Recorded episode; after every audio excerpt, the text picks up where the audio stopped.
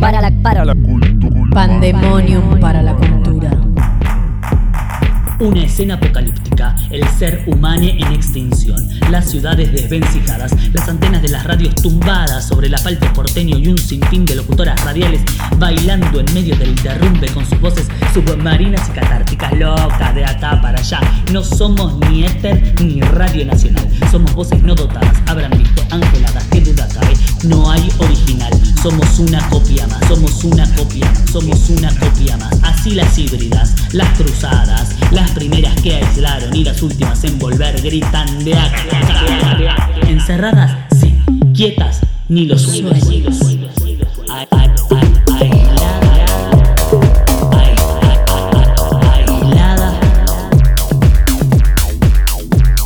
Somos Pepa Gorostiza y Eddie García vamos a estar hablando de lo que más nos interesa, la cultura. Hoy es jueves 20 de agosto y estamos en la ciudad de Buenos Aires.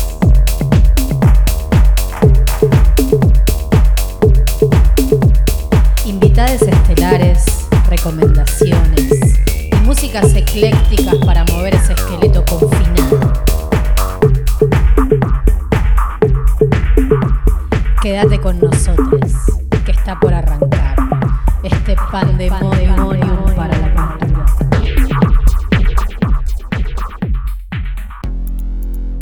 ¿estás ahí? Hola Pepa. Hola amigo, ¿cómo estás? Bien, ¿y vos? Bien, bastante bien. Bienvenida y bienvenidos todos a nuestro eh, programa número 11. Uf. Eleven. Toma mate. Toma mate. Escúchame, hoy se viene, les, les cuento a todos, se viene un programa con todo porque tenemos a nuestras tres columnistas de lujo, más otro invitado de lujo, es decir, todo lo que quieren les guaches eh, y todo lo que se merece un programa de fin de ciclo. Vamos a volver, no tengan miedo, como siempre. Sí, cambiadas, mejores, volveremos. Podemos Renovadas, decir que sí, renovadas. renovadas. Esto, esto no es un adiós, Eddie, esto es un hasta pronto. Ah, Siempre ¿Vos quise sabés? decir. Vos sabés que yo cuando era Boy Scout eh, cantábamos mucho esa canción que dice No es más que un hasta luego, no es más Nos calza justo. breve adiós. Nos calza justo. Nos calza Entonces, justo. Bueno, no me quiero poner muy, muy, muy solemne, pero sí me parece importante comunicar algo que nosotros ya hablamos fuera de aire un poquito y que me parece importante decir acá hoy en este programa de fin de ciclo, que es que en todo este tiempo, desde que arrancamos hasta acá, que son más o menos cuatro meses, no hubo medidas públicas pertinentes en relación al estado de emergencia que atravesamos como comunidad artística. No es un dato menor, es importante decirlo, saberlo, enunciarlo y también decir que nosotros no bajamos los brazos y que seguiremos insistiendo y seguiremos luchando. Sí, enunciando, visibilizando la cuestión. Sí. Dejamos redes, armemos equipo, que posta nadie se va a salvar de esta situación sola. Y bueno, ¿qué te parece que, hablando de equipo, presentar a nuestra amiga y recomendadora de lujo, Laura Sbarn? Me parece perfecto. Escuchémosla. Hola Eddie, hola Pepa, ¿cómo están? Bueno, em, hoy les traigo una recomendación que en realidad eh, es una recomendación metiche, porque sé que Pepa le regaló a Eddie eh, Alrededor de Shannon de Martín Dubini, un libro que me gusta muchísimo y, y bueno, ya que vi que, que- Pepa se lo recomendaba a Eddie, dije, bueno, me voy a meter eh, en esta en este regalo y, y voy a aprovechar también para, para recomendar el libro. Eh, el libro se llama Alrededor de Shannon, es de Martín Duini, un escritor eh, argentino contemporáneo. Está publicado por Blat y Ríos. Em, y es un libro epistolar. Eh, me parecía que estaba bueno, era un género que todavía no habíamos tocado. Ya ya estamos pasando un poco por todos lados, trajimos novela, narrativa, poesía, crónicas, eh, y me parecía que estaba bueno también meternos con este género tan particular, que es el género epistolar, y que venía pensando como que hay algo de, aislamiento que me parece que supo eh, recuperar un poco esta modalidad epistolar, ¿no? Como estuve hablando con mucha gente eh, que, bueno, la contemporanización de lo epistolar que vendría a ser el mail, ¿no? Pero mucha gente que, me contó que se está mandando mails eh, con amigues, como si hubiese en, ese modo de escritura eh, un tipo particular de vinculación y de acercamiento y, y de comunicación distinta a eh, la que podemos tener como dentro de las limitaciones del aislamiento. Eh, y como si en ese recuperar epistolar, en ese recuperar del mail, se produjera también como una posibilidad de, narrarse, ¿no? Entre amigas, entre familiares, eh, a la vieja usanza. y pensaba algo de esto, que me parecía que era interesante como, como pensar un poco por qué eh, esto estaba sucediendo de nuevo, ¿no? Como si las cartas en algún momento, eh, pienso por ejemplo en, las cartas de Puig, eh, las cartas europeas que, escribe, que le escribe Puig a su familia cuando viaja, o las correspondencias de Perlonger, que escribe desde el exilio, o o bueno, como distintos, distintas eh, referencias que podemos tener de lo epistolar concretamente, que en su momento, em, digamos, servían como único, era como el único medio de comunicación, ¿no? Digo, Puy está viajando por Europa y cada 10 días puede eh, mandar esa carta a la madre contándole las 300 películas que vio. Hoy tenemos, por supuesto, otros medios de comunicación, pero siento que hay algo de, este aislamiento que de algún modo nos, devolvió la necesidad de encontrarnos con el relato escrito eh, más allá del WhatsApp y también con el modo y, con la voluntad de narrarnos más allá de eh, el Zoom o los distintos medios como audiovisuales que tenemos ahora a mano.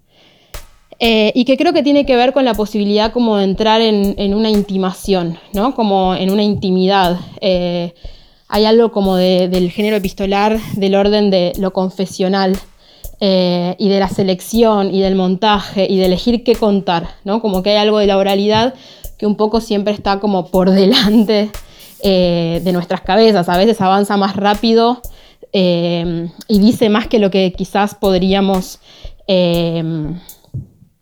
decir en una carta en el sentido de eh, expulsa las palabras un poquito más allá y, las cartas lo que permiten es eh, armar como algo de, esta decisión del qué decir. Por eso me parece a mí que en este momento hay algo de, los mails que empiezan a circular con, más... Eh, em, con más efecto y con, como veo algo como una masividad en ese tipo de comunicación, bueno, y en este sentido eh, quería recomendar eh, Alrededor de Shannon, de Martín Dubini, que es un, libro compuesto por mails eh, que un chico que se llama Steve le envía frenética y compulsivamente e insistentemente a Shannon. Em, está perdidamente enamorado y obsesionado con, con, Shannon. Shannon nunca responde estos mails. Em, y me parece como particularmente interesante el libro, no solo, digo, por esto, para pensar algo como del género epistolar y qué lugar ocupa en, en, las relaciones y, en las vinculaciones, sino también porque es un texto como que trabaja muchísimo eh, la voz, ¿no? Como hay una particularidad en, la voz y en la escritura del personaje de Steve, eh, muy atravesado por eh, el, mundo de mm, de la fiesta electrónica y de la pasti y, como algo de un lenguaje sumamente atravesado por, internet y, contemporáneo. Y es en, esta, en, esta, modalidad, en esta tonalidad, que él le envía em, estas cartas de amor o no, habría que ver si es amor. Eh, recomiendo que, lo lean y, también piensen un poco como, bueno, de qué se trata este vínculo. Em, a Shannon. Em, voy a leer un pequeño, pequeñísimo fragmento solo para que se pueda como escuchar un poco en, en qué tono está este texto y con eso dejo mi recomendación. Shannon, oíme, todavía quedan cosas intangibles que no se pueden googlear. Shannon, lo tenés que saber bien. Los links que conducían a lo nuestro ya no están en ninguno de los dos mundos. Hermosa columna, como siempre. Las columnas de Lau me encantan, son sensibles, me, generan como una especie de flechazo directo al corazón, Edi.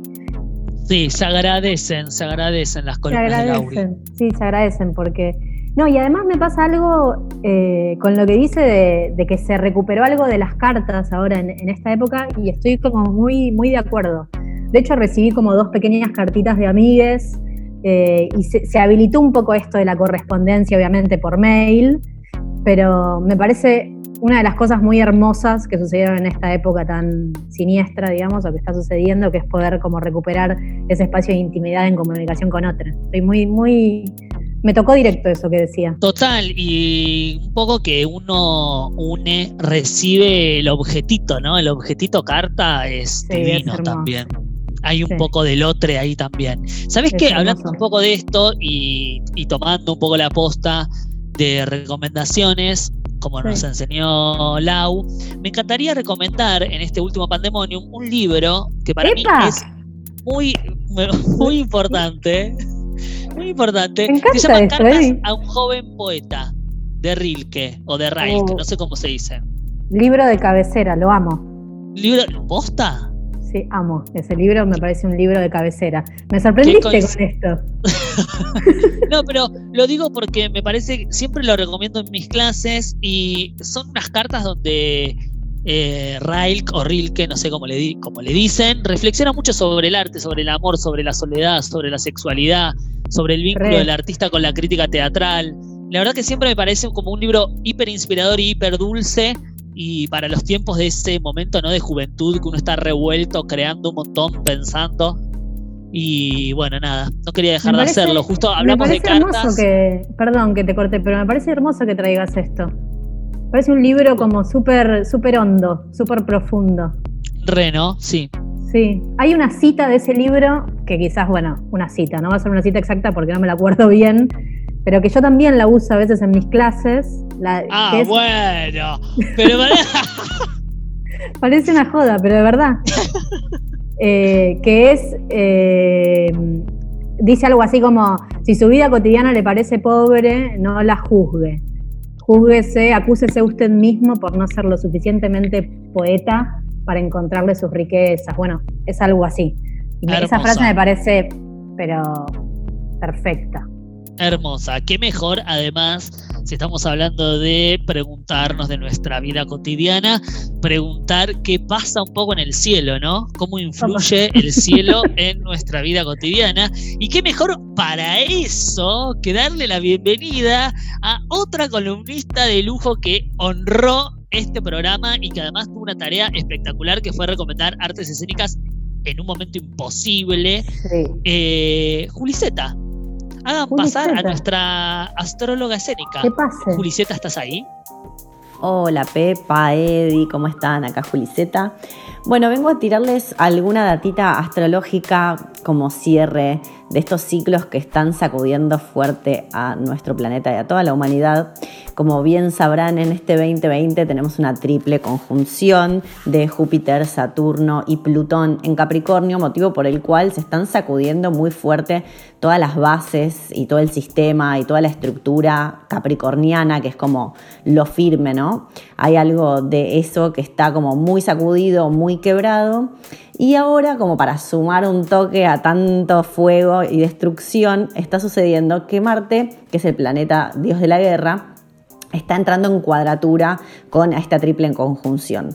Entonces, em, quizás notaron que estamos todos un toque ahí medio irritables o medio fastidiosos, como que hay algo en donde estamos literalmente en pie de guerra. Esto es porque está entrando esta cuadratura que básicamente se encuentra nuestro deseo muy individual, muy ligado a lo que realmente queremos en nuestro corazón, algo con mucha pasión, con mucha fuerza, que viene a decir esto es lo que soy yo y esto es lo que yo quiero, y a quebrar y a venir a jugar con toda esta situación planetaria tan heavy de sacudón. Entonces está bueno porque por un lado el hecho de que eh, se está quebrando todo, y esto ya es lo que venimos viviendo en todo el 2020, Ahora con esto de Marte es como la posibilidad de tratar de dejar un poquitito de lado las ganas de pelearnos con todo el mundo y entender que esto también es una manera de conectar con nuestro propio guerrero, con nuestra proactividad, de conectar realmente con lo que queremos, como escuchar a nuestro ser, humano ese pequeño que tenemos adentro eh, y poder realmente accionar en eso, porque hay algo en donde en un punto cuando el tablero está todo quebrado y está todo resquebrajado y el, o sea, si estuviéramos jugando un Shenga, están todas las piezas tiradas en el piso, es un momento para rearmar, como que las piezas están más sueltas y están más fáciles, ¿no? De poder mover. Entonces todo esto nos pone muy en contacto con nuestra propia capacidad, con nuestro propio poder y poder accionar en un momento en donde, como todo este quiebre, da algo de mayor facilidad para mover las fichas. Entonces hay algo también que sucede que este guerrero, que suele ser algo como de súper eh, subjetividad y ligado a nuestro deseo, como está con la cuadratura de Capricornio, que tiene que ver con la Tierra y con estar con pie sobre la Tierra, es una manera de accionar, pero conociendo las reglas del juego, sabiendo que estamos en un sistema y que por más idealistas que nos podamos poner, no es el momento para neptunizarnos con el amor universal y la fantasía y la magia, sino realmente accionar en pos de la realidad y lo que sea factible. Y esto como para sumar, a no sé si les está pasando un poco, toda la situación que se está moviendo a nivel vincular, como que hay mucho quiebre en los vínculos de pareja, los vínculos de familia, los vínculos de amistad. Hay algo que se está moviendo fuerte, que puede dar mucha transformación y esto se va a profundizar a principios de septiembre, que Marte se va a poner en cuadratura con Venus, entonces es la clásica crisis que se da en las relaciones, pero que también si nos agarramos ahí sí de nuestra parte más blanda, más neptuniana, uraniana, sí podemos conectar con el equilibrio y entender que todos los cambios son necesarios si nos abrimos desde un lugar de empatía, de realmente sentir al otro, de que saber que así como yo soy una guerrera que hoy estoy tratando de luchar por mi deseo, al lado también está lleno de guerreras y guerreros que están en la misma y en vez de chocar y de pelearnos, encontrar una manera de conectar con esta apertura más amorosa y más blanda en este juego eterno de dar y recibir, ¿no? Del ida y vuelta de la pareja y de los vínculos complementarios para no perder la capacidad de vincularnos con otros, no aislarlos, porque tanta Capricornio y tanta cosa fuerte nos puede convertir en ermitaños, a decir no me quiero pelear más con el mundo y me quedo encerrado en casa. Yo diría que no, tratemos de bajar un toque la guardia y encontrar una manera de vincular que me parece que es un gran, gran momento para resignificar todos nuestros vínculos. Bueno, espero que les haya gustado y estemos en contacto con nosotros y recuerden que siempre como es arriba es abajo y como es adentro es afuera. Los quiero, besitos. Así pasaba nuestra Walter Mercado del amor.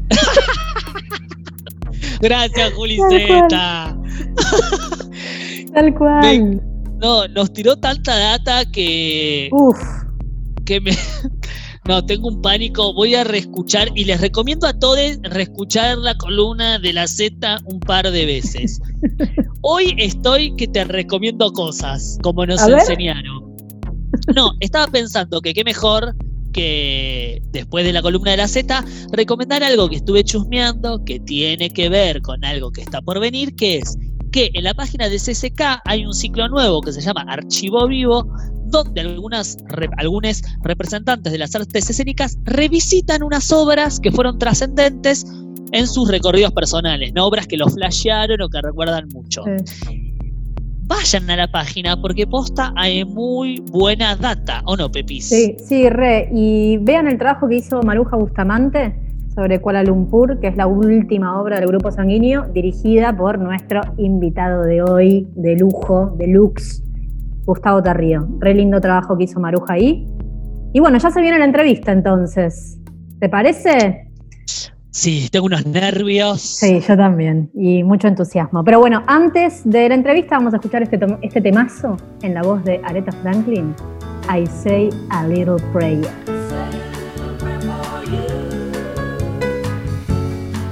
And I wait.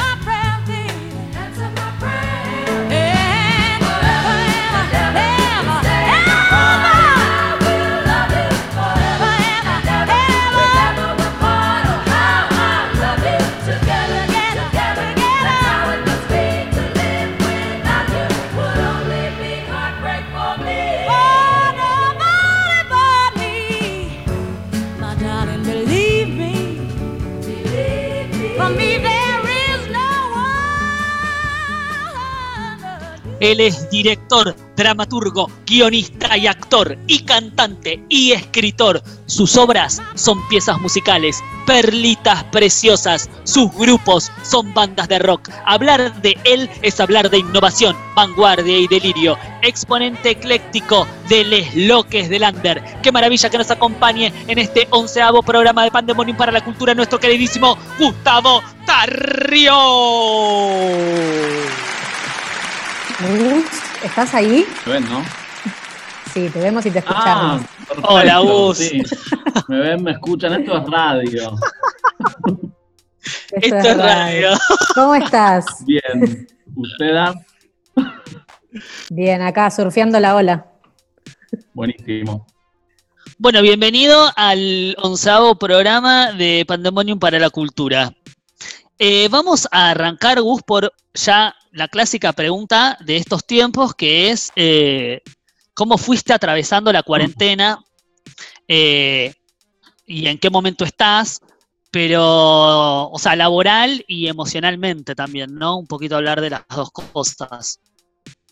Está bien. Arranco por la segunda, por la emocional. Igual es más, más, más en relación a, la, algo que pude ver, para no hablar tanto de mí, igual ahora puedo hablar de mí. Claro, es una entrevista, es una entrevista a vos.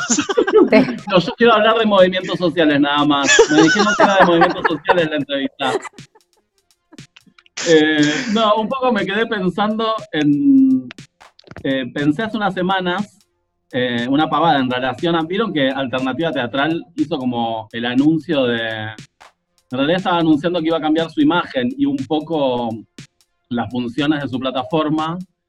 Y lo hizo de una manera que parecía que cerraba alternativa, como de la noche a la mañana, en, la cuenta de Instagram y en Facebook. era bastante claro que solamente iban a cambiar de imagen de, identidad gráfica, pero la gente se lo tomó muy a mal, y un poco todas, y mm, a mí me pareció como muy como claro en ese momento que todas estuvimos como fantaseando mucho, las, que trabajamos en artes escénicas, con, la, con nuestra propia extinción, más allá de la extinción de la especie humana, ¿viste? Y todo eso, como... Y me parece que todavía eso se sostiene, digamos, no es que porque estamos en otra fase o ya no se le dice cuarentena, dejó de pasar, como que la fantasía, y sobre todo como alternativa tiene guardada toda nuestra historia, parecía que nos estaban poniendo como una lápida encima, ¿viste? Como chicas, esto, esto, nada de esto sucedió, este, entonces por eso también me parece que las personas se indignaron tanto y decían, mierda, ¿por qué este, esta manera de comunicar? Em, digo, más allá de lo de alternativa, me parece que lo, lo angustiante un poco es como ser parte del pasado. Es, algo, es un mm. problema que tenemos todas en algún momento. Totalmente. Pero me parece que esto, al ser a, escala planetaria, este, fue como particularmente angustiante. Después están las cuestiones más propias, familiares, grupales de la salud, ¿viste? Y de la. Eso, como las angustias más, te diría, del metro cuadrado de cada una, pero. Este, como comunidad, digamos, sentí bastante eso y lo sigo, lo sigo un poco sintiendo también. Y después también, pasando a, algo más positivo, como en términos personales, como que en la mitad de la cuarentena dura, y un poco viendo, viendo como publicaciones como las tuyas, Pepa, con tu perro, como que me di cuenta que me la pasaba viendo, me la pasaba viendo este, TikToks o publicaciones de personas con perros, que hacía mucho tiempo que quería tener un perro. Dije, bueno, todo el tiempo que estoy dedicándole a ver perros por las redes, este, se lo podría dedicar a tener un perro, que era como que era el mejor momento de la vida, digamos, como para poder criarlo y dedicar la atención, que es algo que en general nunca podía hacer desde niño que no tenía perro, este, porque no iba a tener tiempo. Y ahora sí, el tiempo de golpe lo tenía. Y también tenía muchas fantasías de, de como un vínculo, viste, como entre especies de amor también, que también leyendo algunas cosas, y me, eso, como que de golpe eso me cambió un poco este, me, sacó del centro, digamos, de las preocupaciones del metro cuadrado, empezar a, tener como una convivencia y, una cotidianidad con, un, con otro ser vivo que no sea de mi misma especie. Ay, qué hermoso. El, amor animal es lo más. Adoptaste un perro. Adopté un perro en medio de la cuarentena. O sea, además me lo mandaron por. Me lo mandaron de una cuenta de Instagram así todo muy, muy del mundo de lo digital, ¿viste? Como que, no sabía si era un holograma el perro. Sí, sí, y el, día que me lo mandaron era como si me hubiese puesto de novio, ¿viste? Como esa sensación que, que el cuerpo te, ¿viste? Como decís, Qué hermoso. algo, algo cambió, algo está cambiando, me mandaron en un taxi, ni, podía venir con la dueña, ¿viste? Como claro. del campo, nada, todo un mundo, pero bueno. ¿Cómo se llama? Felipe ya tenía el nombre, yo no le puse el nombre. Ah, Felipe. Está en la terraza en este momento.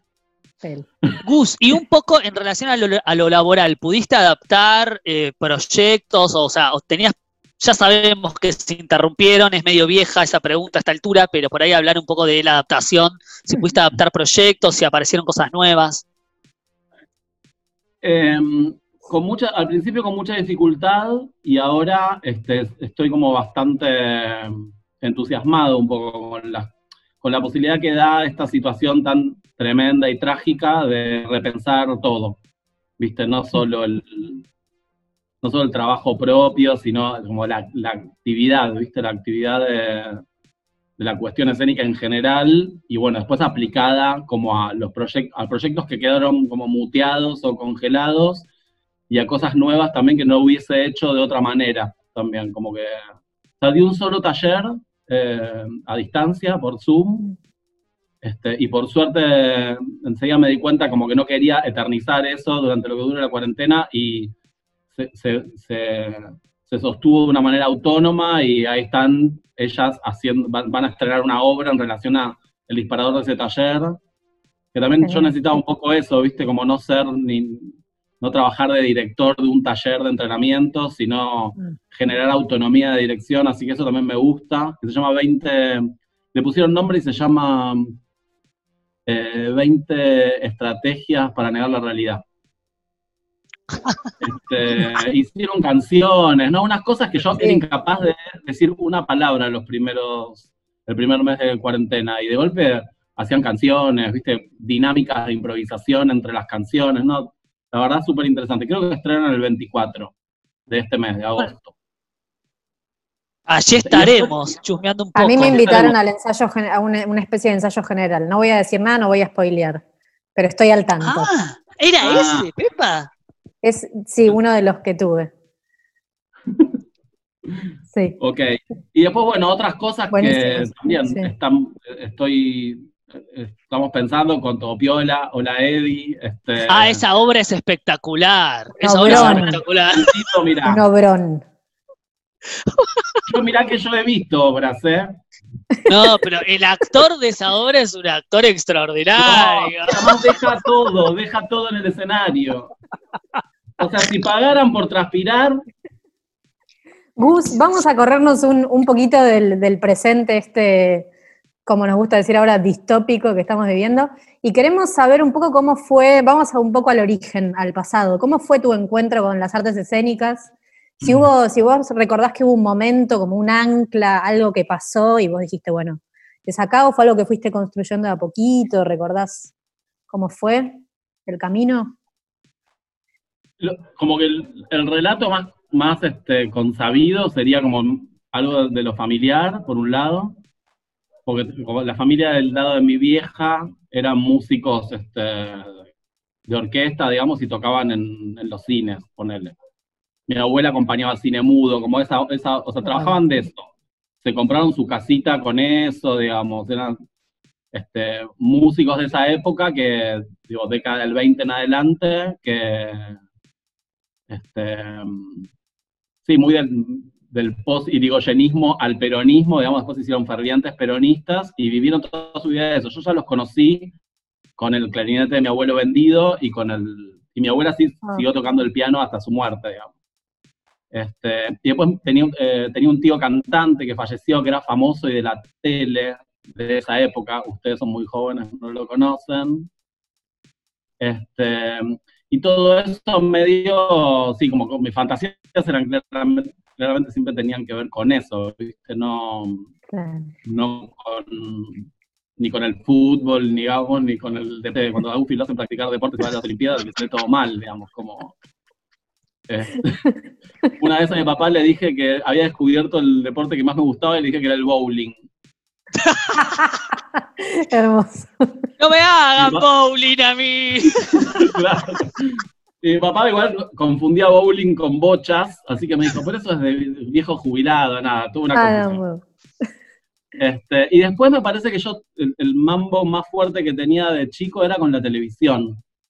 Me parece ah. no, objetivamente lo tenía y este, tenía mucha obsesión por saber todo, cuando la televisión se podía ver toda, porque eran pocos canales, estaba obsesionado por saber todo lo que pasaba ahí y pensaba que mi propia vida era un programa de televisión con cámaras ubicadas en lugares y dividida, tenía momentos de a la tarde que eran musicales, momentos de microprogramas autorreferenciales, eso. Cuando iba al psicólogo pensaba que la, televisión se rompía un ratito y volvía un rato después, digamos, como hablaba todo el tiempo con cámaras que estaban en lugares medio, eh, medio de show. Muy actual, el panóptico. Bastante. Este, y después me parece que mm, siempre pensé que era el cine lo que tenía que hacer, porque era lo que más, digo, era la información audiovisual en realidad. Empezó por la tele, después se trasladó al cine. Tuve cosas así, más para otro programa, pero como que participé en un concurso de la tele, digamos, como todas esas cosas. Ah, como que estuve ahí adentro. y mm, después, este, para ver que ahí se me chispotean cosas. Este, sí, como que salí de la secundaria empecé a estudiar cine y al mismo tiempo empecé a estudiar teatro. Había tenido experiencias muy traumáticas, tipo a los 16 años, con grupos de esos que te pegaban, ¿viste? Con unos profesores malísimos, digamos, como, así que me daba pánico todo lo que sea con todo lo que tenga que ver con el teatro. Pero después en algún momento como que el cine, o sea, trabajé un montón de, de realizador audiovisual y de camarógrafo, o de camarógrafo en Canal 9 mucho tiempo, a los cuando era veinteañero, muy chico. Este, pero después en un momento como que tuve que, bueno, ya hice todo el arco. Este, Me parecía que tenía que decidir y, y de alguna manera descarté, o, de- o me descartó a mí como el mundo audiovisual, ¿viste? Como que me, me dejó de parecer interesante también, la verdad. Claro. Este, no sé si quieren que detalle algo de todo eso, pero más o menos. No, como. No, no, está buenísimo. ¿Cómo, ¿Cómo fuiste llegando a las artes escénicas, digamos? Desde tus intereses, ¿cómo te fue llevando? Sí, ¿Y tu primera obra? Sí. no, ¿Tu primera obra cuál que- fue, Gus? Claro, ahí estamos en esa época, porque yo como que Ah. era muy, muy chico, tipo a los 20, yo ya me, me había ido de la casa de mis viejos, y un poquito antes de empezar a trabajar en Canal 9, que en esa época era el fin del alfonsinismo y había eh, crisis energética, hiperinflación y crisis energética. O sea, los canales de televisión claro. empezaban a las 3 de la tarde, casi no había producción audiovisual, yo estudiaba cine, y en ese mismo momento también empecé a estudiar eh, teatro con chamé, en, en un taller de clown, en, Sí. un, en un verano. Y ahí me hice, me hice amigo de Laura González y empezamos a hacer eh, numeritos primero en Babilonia, que era un lugar de la época, y después en el Paracultural. Ah, ahí está. Los sábados, los Ahí sábados está en la ese, ese delirio mezclado con la tele, las cámaras. Claro, Claro, entiendo. pero yo medio, me- eh, yo era como muy, muy acomplejado con miles de temas, y entonces a la, a la televisión no le contaba que, a mis compañeros de televisión camarógrafos, no les contaba que la noche de los, los, los sábados de la noche estaba para cultural con Laura González, que tenía un dúo que se llama Lucy Garganta y el señor Gutiérrez. Por la noche para Ah. cultural, por la mañana, señor televisor. Es muy bueno. así, este, sí, señor televisión literal, digamos, Flavia, Seis para Claro. Triunfar, desde Claro. Perú Carámbula, todo eso. Muy Este, buena melange, claro, tremenda mezcla. Claro. Y, de- y después de eso hicimos una obra con Laura que se llamaba Algo contigo aprendí, que eran como unos boleros enganchados. Y ahí estuvimos en una bienal, que fue la primera bienal que se hizo, de arte joven, digamos. Y En después Recoleta, rato, en- no, no, fue, an- ¿No? eh, fue la, en realidad fue la segunda bienal, la primera fue en Recoleta, tenés razón. Ah, Este, que ahí estuvo Urda Pilleta y Batato Sí. con Eso iba a decir. las fabricantes de tortas. claro. Este, mm, no, y después, este, mm, eh, después estuve un tiempo que paré y hice otra obra que se llamaba Alegoría de Lorenzo, como ya finales de los 90, y mm, porque en el medio fui papá, digamos, entonces tipo, fue una revolución de la vida, digamos, y este, bueno, todo ese momento de Violeta fue tipo, bueno, eh, co- compartir la crianza con la mamá y trabajar muchísimas horas, digamos, como. Dormir en, dormir en los decorados de televisión de las novelas para no tener que viajar al día siguiente. No, claro, en la camita de la ficción. Re. Muy Eh, bueno, hermoso. muy bueno. Eh, entonces, y después, la primera obra más o menos que para mí estuvo bien, es una en la que, que no dirigí, que se llamaba 3X, que fue en la fábrica, ya medio toda la etapa entre 1999 y el 2001, digamos. De Todos esos Muscari. ¿Estoy loco? ¿Tres sex? Dirigida por, dirigida por Moro Anguileri, Ah, Moro. Mm, claro. Moro Anguileri con Diego Velázquez, Paola Barrientos, eh, Molina Bonelli y Juan Branca también en... Tranqui, tranqui, tranqui, tranqui. Tranca, flashé, no sé por qué lo metí a Muscari ahí, pero. No, porque todas ellas venían de trabajar con, con José María Ah, Muscari. Ok, al- algo, algo, algo había. De hecho, a Diego lo conocieron en pornografía emocional. No, yo esa parte me la sé bien de la historia. Estudié la bolilla fines de los 90. Escúchame, hablando un poco de la. Me gustó la esta cosa de la cunita, la cunita de la ficción. Me pareció como re fantasiosa. Pero te vamos a ir llevando un poco de. Viste que estas entrevistas tienen esto que te llevamos de acá para allá. Vamos a entrar un poco en el terreno de la fantasía. Y em, en ese sentido, si tuvieses que elegir un momento de la historia del teatro, del cine, eh, para pasearte un rato, pensando que hablaste justo del cine mudo, para pasearte, ponele para dirigir, para chusmear, para estar ahí, ser un poco presente. ¿Hay uno que dirías, ah, yo por acá, cómo me hubiese gustado estar, no sé, en la época dorada del cine, en el cine mudo, no sé? Sí, yo creo que es el cine mudo, Eddie. Por ahí ya lo hablamos Ah. en algún momento. No, no, no, no lo hablamos. Para mí es la década del 20, y es la década del 20, me gustaría mucho acá también. Incluso me gustaría estar acá en la década del 20, a- así- sabiendo toda la historia del cine y en qué devino.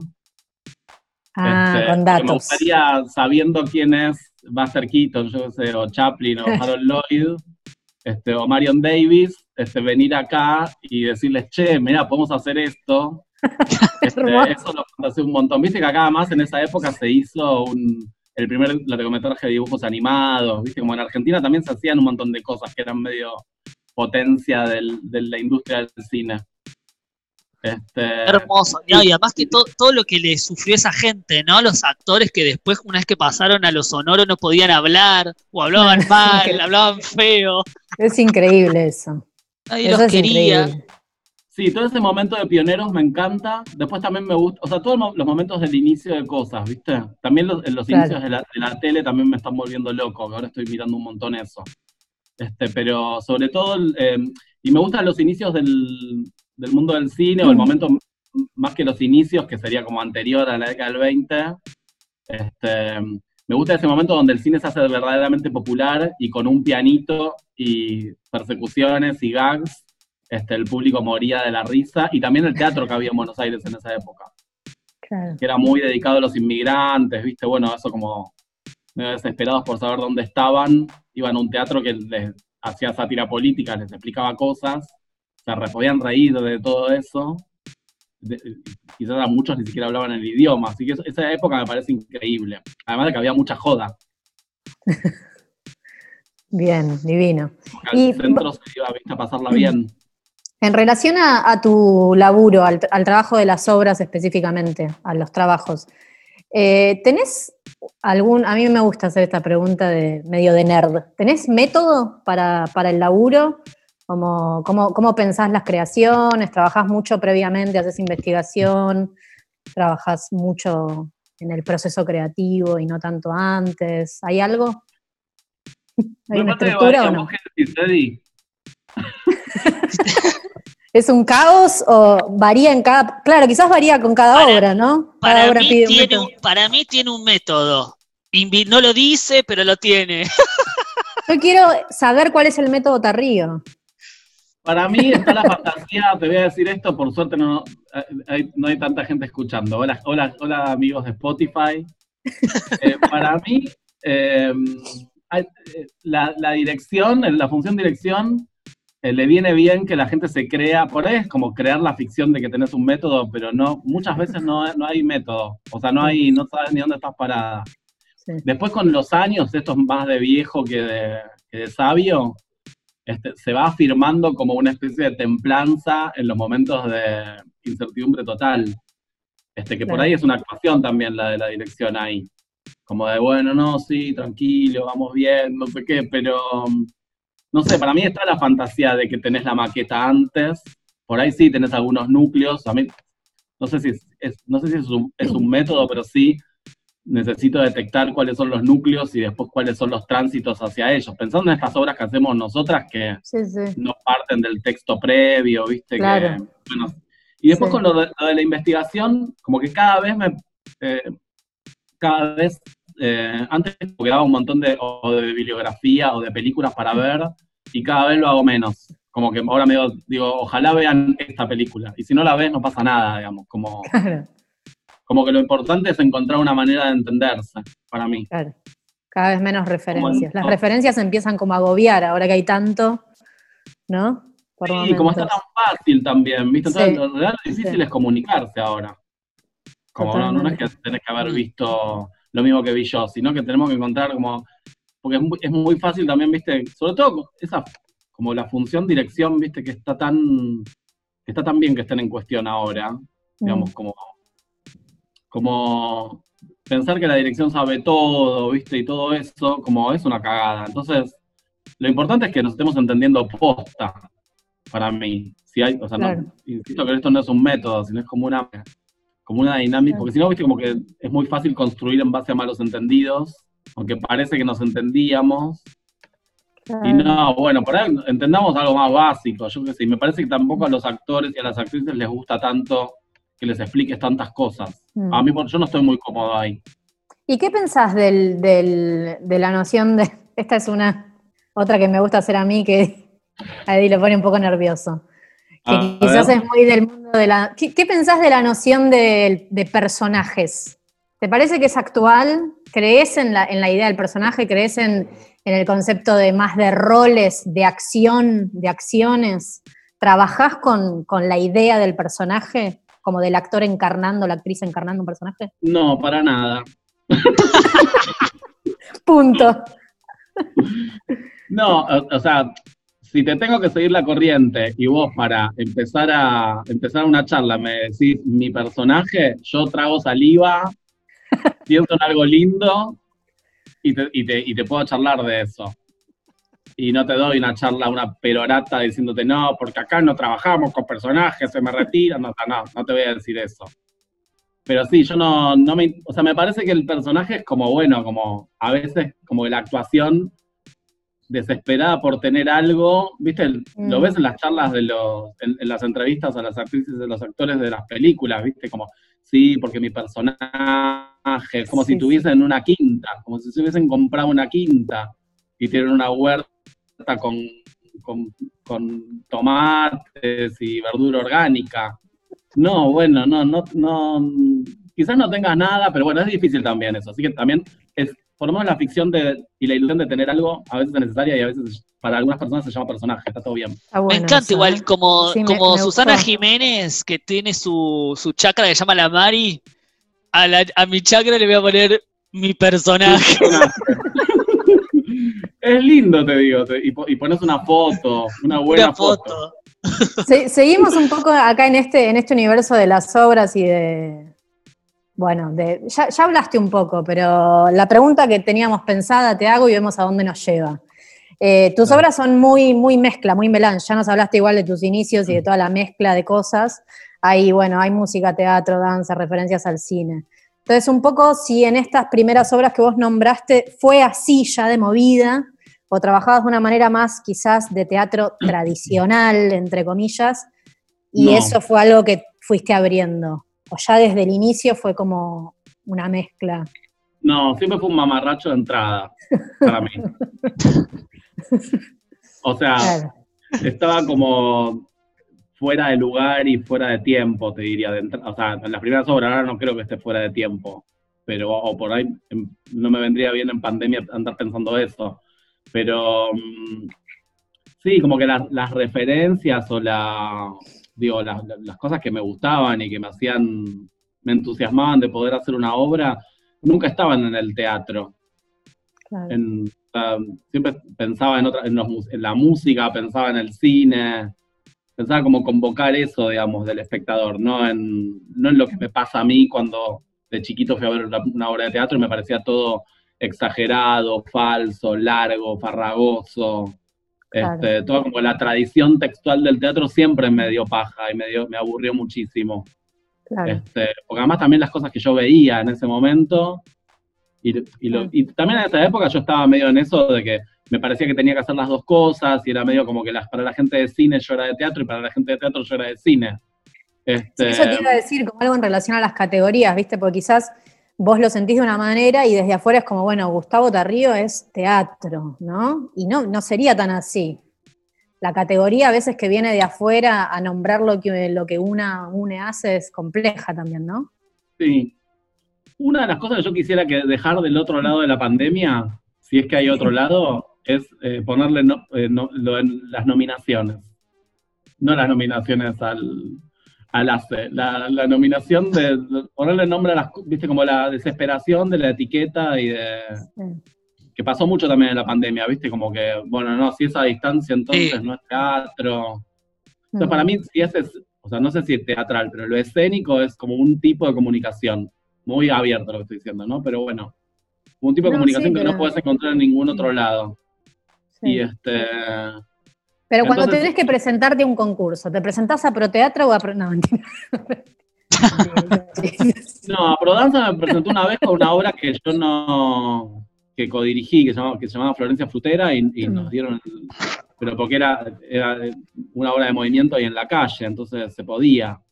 Este, pero no, no voy a ir a robar a Prodanza con todo el quilombo que hay, la ley nacional de danza que no sale.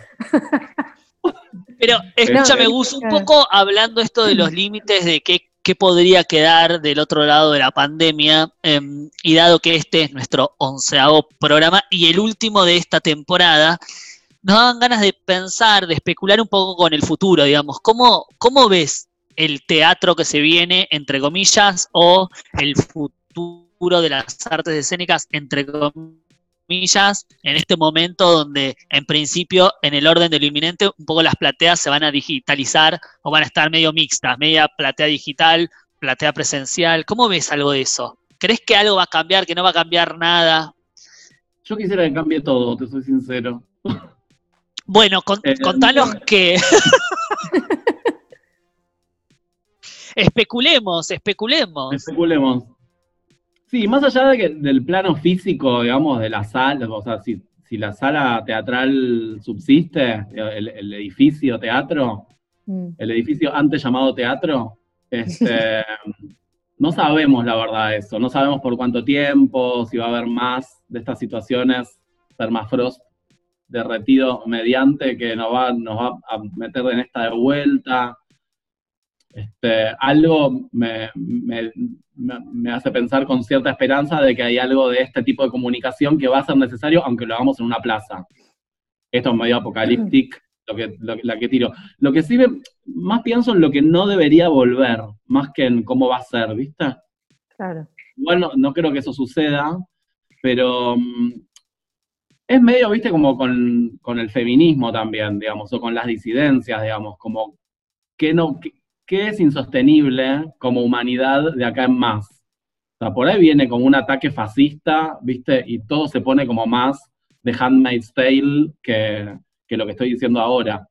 Pero me parece que hay algo, por lo menos hay algo que está medio ahí, y que hay, hay unas prácticas, en mi propia práctica te diría también, que ya fue variando en todo, con el paso del tiempo, que me parece que hay cosas que no pueden sostenerse más respecto como de los tratos que, las personas se dispensan en los talleres de teatro.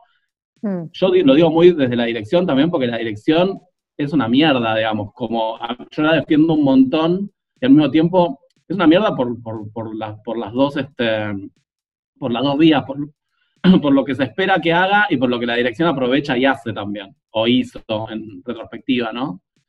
Y para mí hay algo de la práctica que está buenísimo que se trastoque todo lo posible, ¿viste? Como hay cosas que es como si, viste, como si decimos, bueno, ¿puede haber un año más sin, este, sin ley de aborto? Bueno, la verdad que no, digamos, como que hay cosas que no deberían pasar en ese plano y hay otros que tienen que ver con las prácticas del mundillo o, del, o del trabajo escénico que la verdad que también deberían modificarse. Después, sobre todo, me parece que estamos en un momento en el que es muy evidente como el abandono de los teatros públicos respecto de la escena independiente de las ciudades la, digo en plural, no solo de Buenos Aires, que es la ciudad pandémica por excelencia, pero el conurbano es lo mismo, este, como que el San Martín y un poco el Cervantes también, digamos, con sus diferencias, pero no hicieron nada en estos cinco meses que ya pasaron de un modo como muy determinado, más que hablar, que está bien hablar, digamos, pero en realidad hay que producir otra cosa y ahí debería haber fondos para eso, en los que realmente se, salve algo, si quieren salvar algo de la escena independiente. Este, No solamente de los que iban a trabajar ahí, digamos, como... Lo mismo ahora, y ya yendo un poco más a lo físico de las, de las salas, ahora este momento de que va a ser posible hacer streaming, es una locura que no haya unos planes muy consistentes como para equipar a las salas independientes para que puedan hacer transmisiones por streaming, porque se sabe que los pasos son de los otros países desarrollados, primero streaming y después el público con cuentagotas y después volvés a la sala. Entonces, si quieres empezar a entrenar a la gente para que vaya a las salas, tenés que empezar a habilitar el streaming. No entiendo qué hacen los ministerios de cultura más que llorar o reír. El, mm. de, Ciudad se ríe y el de Nación llora mirando los muñecos de samba tirados en Tecnópolis. calmate, secate esas lagrimitas y ponete las pilas y empezá a equipar a los teatros. Mm. Están para producir laburo, digamos, que para eso estarían también los teatros públicos, ¿no? Para poder dar trabajo o algo así. Claro, le da trabajo a, los que les, da, llenamos de, sentido a sus salas. Después las salas, viste, lo vampirizan, viste, todas las salas oficiales, me refiero, no las públicas, vampirizan eso, que es un entrenamiento, es, es, medio la isla de Bali, Buenos Aires y las ciudades donde hay teatros de Argentina. Como que la gente, viste, viva o no viva del teatro, este, va, trabaja en una oficina o es telemarketer y a la tarde-noche se mete en un taller y entrena. Es mucho mejor eso que que sean que vayan a una, secta satánica o a un grupo religioso fanático. Van y entrenan con un grupo de teatro, generan, somos un poco, somos un poco una secta. un grupo satánico. Che, Gus, un poco en esta, un poco en esta. Ah, sí, perdón. No, no, que yo defiendo bastante la comunidad también escénica de la que formamos parte, ¿viste? Como que siempre nos tiramos abajo y para mí siempre saltamos por cosas que están buenas, ¿viste? Como que mm. hay, un, hay unos botones de pánico que funcionan. Y para mí eso también hay que, porque también todo, ¿viste? Te tira para abajo y está bueno también saber que, que cuando hay que estar estamos todas, digamos, lo que pasa con artistas solidarios, lo que pasa con Pete, digamos, lo que pudimos ver en estos meses también, como para también saber desde dónde empezar a construir ahora que posiblemente no haya nada. Bueno, un poco en, esta línea de lo que venís diciendo, en general cerramos las entrevistas preguntándole a nuestro invitado, invitade de lujo, qué le parece que es importante enunciar hoy, decir hoy a viva voz en un programa sobre cultura. Ya dijiste muchas cosas, pero quizás algo más que quieras sumar o reforzar o subrayar algo de lo que ya dijiste. Eh, no, un poco me parece que lo que ustedes vienen haciendo también como que es señalar también como yo insistí un montón en la cuarentena sobre el rol de lo público porque eran los únicos y son los únicos que pueden hacer algo en este momento, porque nosotros no podíamos salir. Este, comprendiendo eso, este, me parece que hay, que hay que seguir señalándolo. Sobre todo porque me parece también que quedó un poco en evidencia que no importan mucho las artes escénicas. Sobre todo en términos de guita, ¿viste? Como más de lo concreto, ¿viste? ¿Cuánta plata se daba a los, a los grupos que se presentaban para hacer proyectos digitales al principio de la cuarentena? 10 mil pesos. Este, a grupos, te digo, no 10 mil pesos por persona. Sí, sí, sí.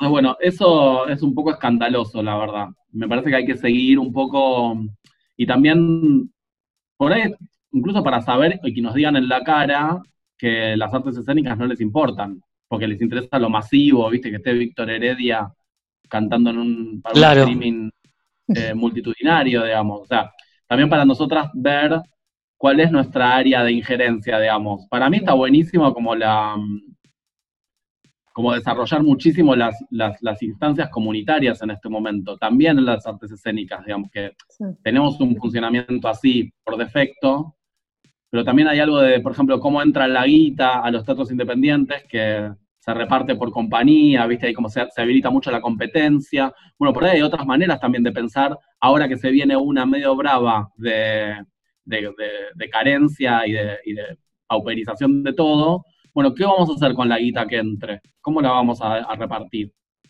Este, por ahí es algo a pensar también. Me parece que mm, también porque nosotras entramos en lógicas competitivas. Bueno, vos hiciste una obra precarizada, sí. Sí. sí. Fue la penúltima claro, pero... antes de la, de la cuarentena. Sí, como si fuesen también algunas medidas creativas y o unas estrategias más igualitarias y equitativas que no sea solo la liberación de obras de archivo no sé, no sé qué opinión tenés al respecto de esto, pero que están buenísimas, pero en definitiva pareciera que es como la, única ocurrencia que han tenido algunos teatros públicos. Que está bueno ver algunas obras de archivo, pero... No, pero ve la obra de archivo y pone a personas a, conversar sobre eso de una manera que sea interesante, pagales por generar ese capital simbólico. Digo, ¿por qué el, San Martín no libera más de, de, una biblioteca zarpada el San Martín?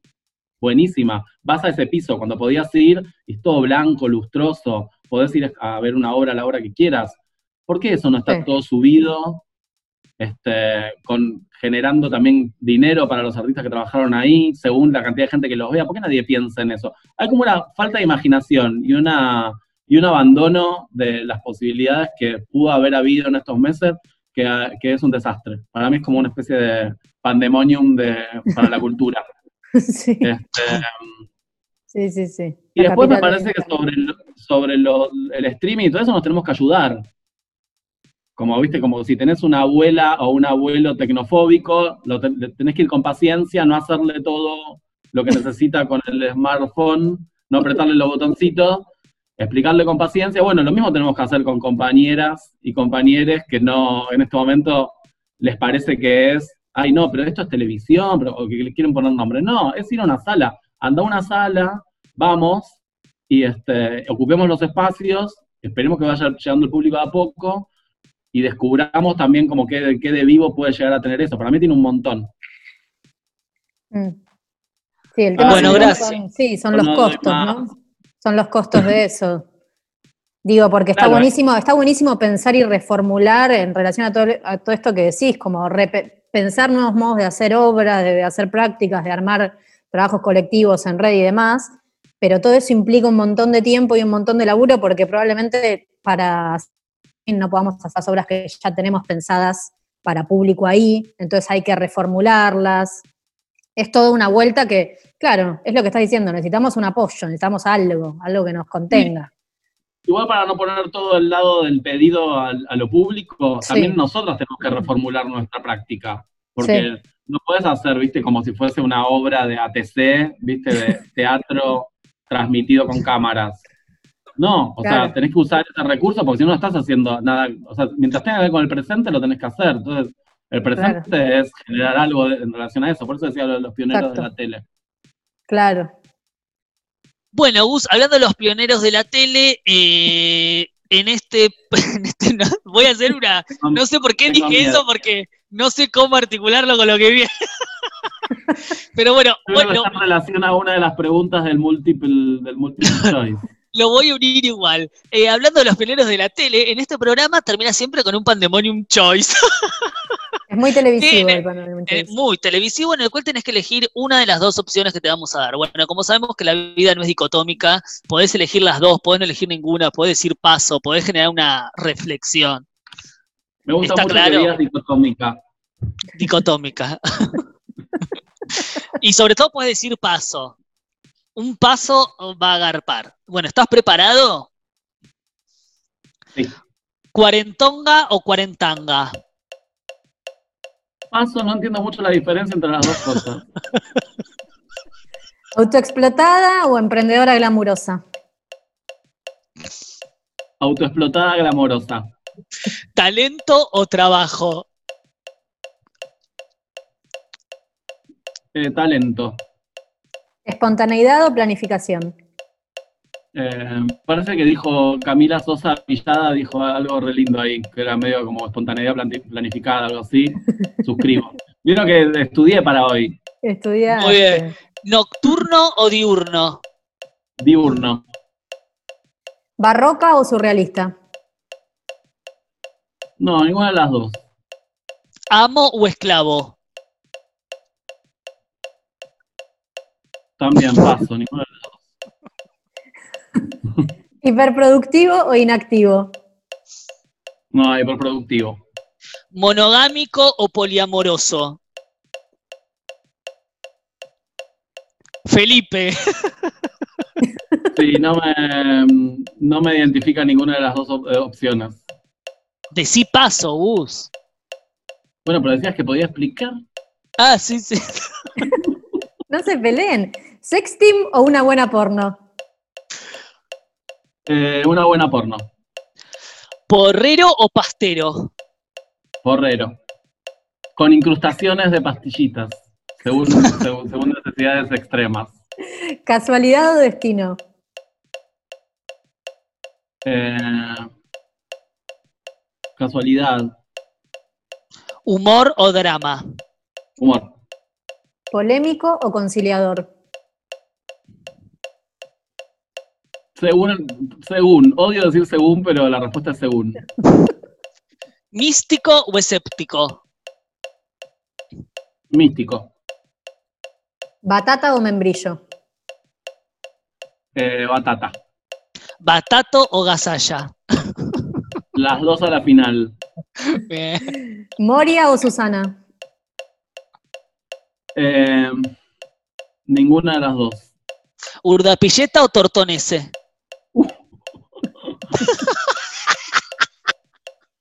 Las dos. Da igual que con, con batata y vasalla. ¿Juana Molina o Peter Capusotto? Ah, esto se extendió, esto no era tan largo. Juana Molina o Peter Capusotto. Juana Molina. ¿Leonardo Fabio o Lucrecia Martel? ¿La Fabio o la Martel? ¿Por qué es tan dicotómico todo? Las dos, las dos. Pero fue aclarado, fue aclarado que era Es dicotómico. que, es que Lucrecia no, eh, Martel no podría, no existiría sin, sin Fabio. Así que no, no eran in- inseparables. Bárbaro. Hermoso. Bueno, Bueno, muchas vos- gracias. Sí, un placer. A ustedes. Está buenísimo Igualmente. escucharte. Eh, está buenísimo. Abre, abre, abre cabeza. Permite pensar nuevas cosas. Bueno, no termina nunca la entrevista, pero ahora sí termina.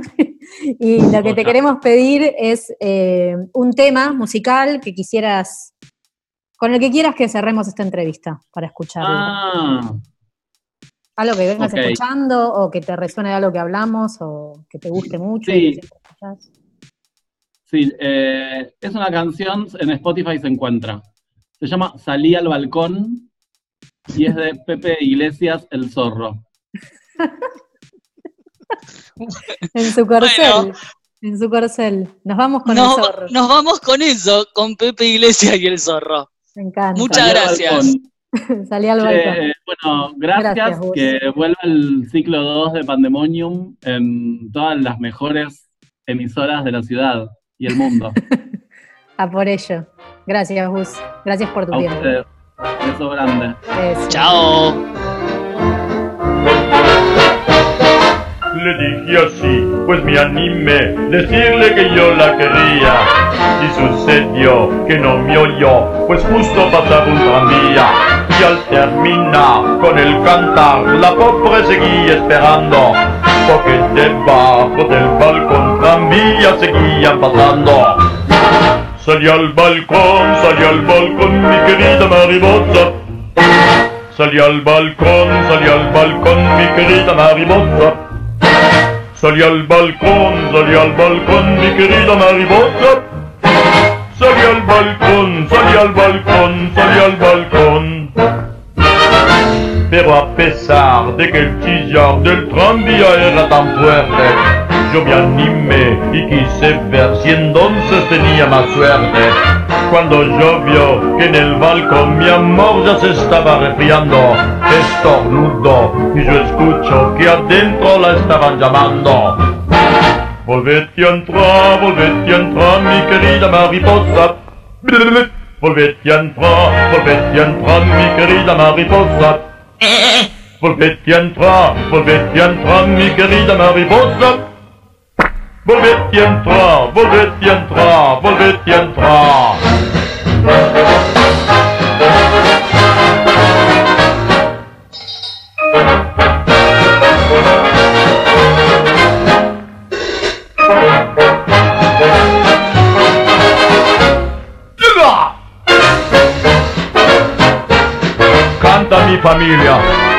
a entrar, volvete a entrar. Canta mi familia.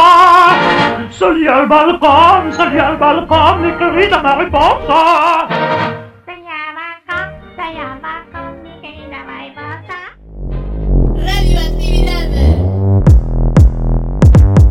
La Vaca es una cooperativa de trabajo, una agencia de noticias en la web y un periódico mensual. La Vaca es una universidad y un montón de talleres y propuestas artísticas en nuestra casa, Mu Trinchera Boutique. La Vaca es una editora de libros, una productora audiovisual, una sala de teatro independiente y una radio donde ahora podés escuchar Pandemonium para la Cultura. Buenas tardes, aquí estamos en un nuevo micro de la vaca para Pandemonium para la Cultura. Te vamos a contar sobre la posta sanitaria cultural. Quizá ya te hayas enterado por las redes. La posta es una acción performática fugaz, como una estrella que deja una huella, una señal. Se realizó una posta por semana y la del martes pasado fue la última de este primer ciclo. La primera posta fue en la puerta del Teatro Alvear. ¿Cuál es la idea de esto? Irrumpir en el espacio público con una acción artística. ¿Para qué? Para recordar que alguna vez en esta ciudad hubo música, poesía y danza en vivo que no sucediera por streaming. Y también para exigir que se abran los teatros, con los debidos cuidados, por supuesto, los que tienen que ver con este contexto de pandemia pero que vuelvan les artistas y sus trabajos, ya que queda demostrado que ese trabajo es esencial. Te contaba que la primera posta fue en la puerta del Teatro Alvear. Ahí dos actrices de la compañía de teatro Ver leyeron un fragmento del libro No estás sola, que fue escrito por la periodista Claudia Cuña. Y también otro texto explicando por qué estaban ahí. Luego, la poeta y cantante Susie Shock leyó un poema propio que se llama Catacumbas, que termina diciendo estamos detalladamente haciendo la poesía de los nuevos tiempos. En la segunda posta, que fue en la puerta del Teatro San Martín, arrancó la bailarina Cecilia Gruner bailando a lo largo y a lo ancho de la entrada del teatro, y luego Susi leyó un texto que decía, sabemos que si hay supermercados, debería haber música, sabemos que si hay políticos, debería haber poesía, sabemos que si hay control, debería haber danza. Nosotros sabemos que si hay este mundo, debería haber arte. Que este texto estuvo basado en un texto que escribió el dramaturgo Lisandro Rodríguez. El martes pasado, la posta sanitaria cultural fue en la puerta del Teatro Colón. Ahí cantaron Ferni y Lucho de Ópera Queer y cantaron un tema que popularizó en los 90 el cantante italiano Andrea Bocelli. El tema se llama Conté partiró, que significa contigo partiré. Cuando llegó a la parte instrumental, entró la bailarina Ceci Gruner y luego, al terminar el tema, Susie Shock leyó un texto que termina diciendo hay que inventar un futuro y para eso somos esenciales. Dejen de ignorarnos, abran los teatros. Esta fue la última posta de este ciclo, pero esto no termina aquí. A partir de ahora, varios centros culturales y teatros independientes de la ciudad de Buenos Aires van a continuar haciéndolas, es decir, van a tomar la posta y van a realizar acciones culturales en las puertas de sus espacios para seguir tejiendo redes y poder juntos imaginar cómo será el futuro. Te cuento que si ingresas a nuestra web www.lavaca.org vas a poder leer una crónica de cada una de estas postas y también hay un video de cada una como para que veas de qué manera se realizaron. Te recordamos que podés suscribirte a Mu, la revista mensual de la vaca, por 150 pesos mensuales. Entra a nuestra web y ahí te puedes suscribir. De esta manera vas a estar apoyando a un medio de comunicación autogestivo. Hasta aquí el micro de la vaca y nos despedimos. Hasta pronto.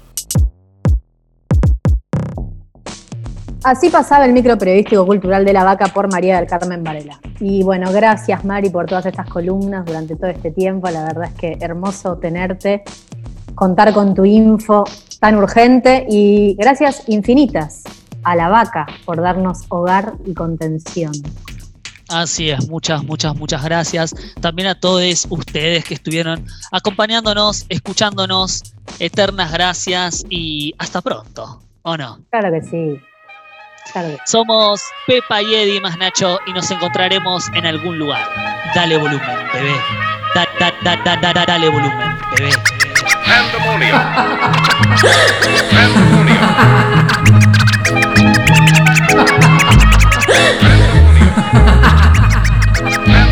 Pepe, Pepa y Eddie más Nacho.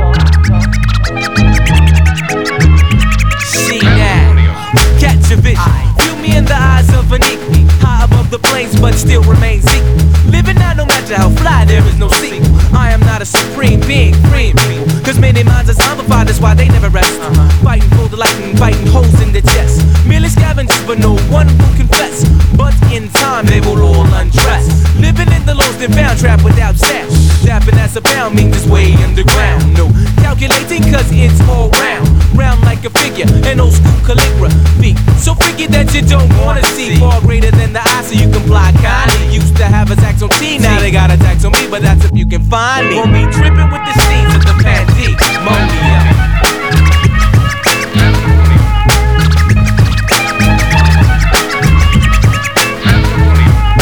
Causing more calamity to me than amity. Feel horror, real horror, way more wicked than Gomorrah or Sodom. I should've shot him, but I didn't right then. To me, my man hit it. Just because I'm tenant, reason why they hit me with a rotten label. And use trickery to put my cards up on the table. So they can copy, but they're unable.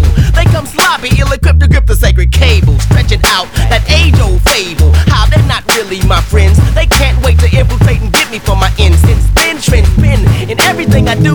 The devil tries to throw his wicked wrench into with his henchmen crew. Main reason why I, I resist whack and let them know they couldn't rap me with aluminum. When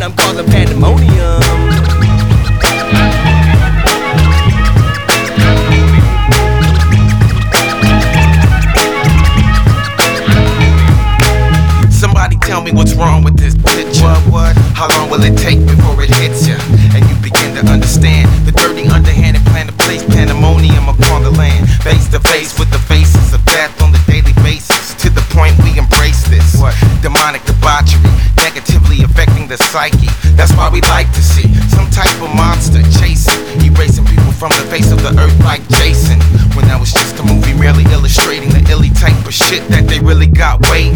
And I can't be condoning them. Sick minds perpetuating